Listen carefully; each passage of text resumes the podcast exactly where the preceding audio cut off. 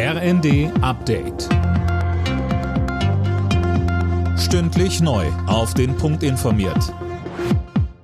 Ich bin Dirk Justes. Guten Tag. Der ukrainische Innenminister ist bei einem Hubschrauberabsturz in der Nähe von Kiew ums Leben gekommen.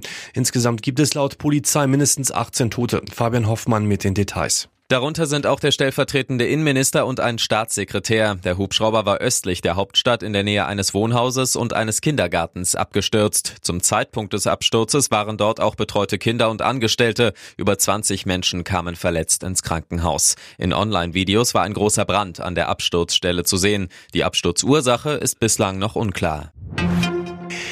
Vor seiner Rede beim Weltwirtschaftsforum in Davos heute Nachmittag steht Bundeskanzler Scholz unter Druck. Mehrere Länder hatten Deutschland aufgefordert, auch Kampfpanzer an die Ukraine zu liefern.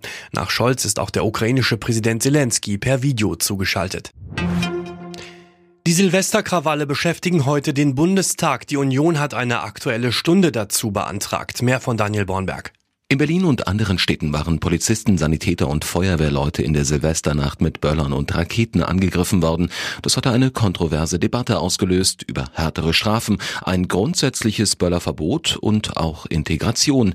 Denn die meisten Randalierer sind junge Männer, viele mit ausländischen Wurzeln. Die Integrationsbeauftragte der Bundesregierung warnte aber vor einem Generalverdacht.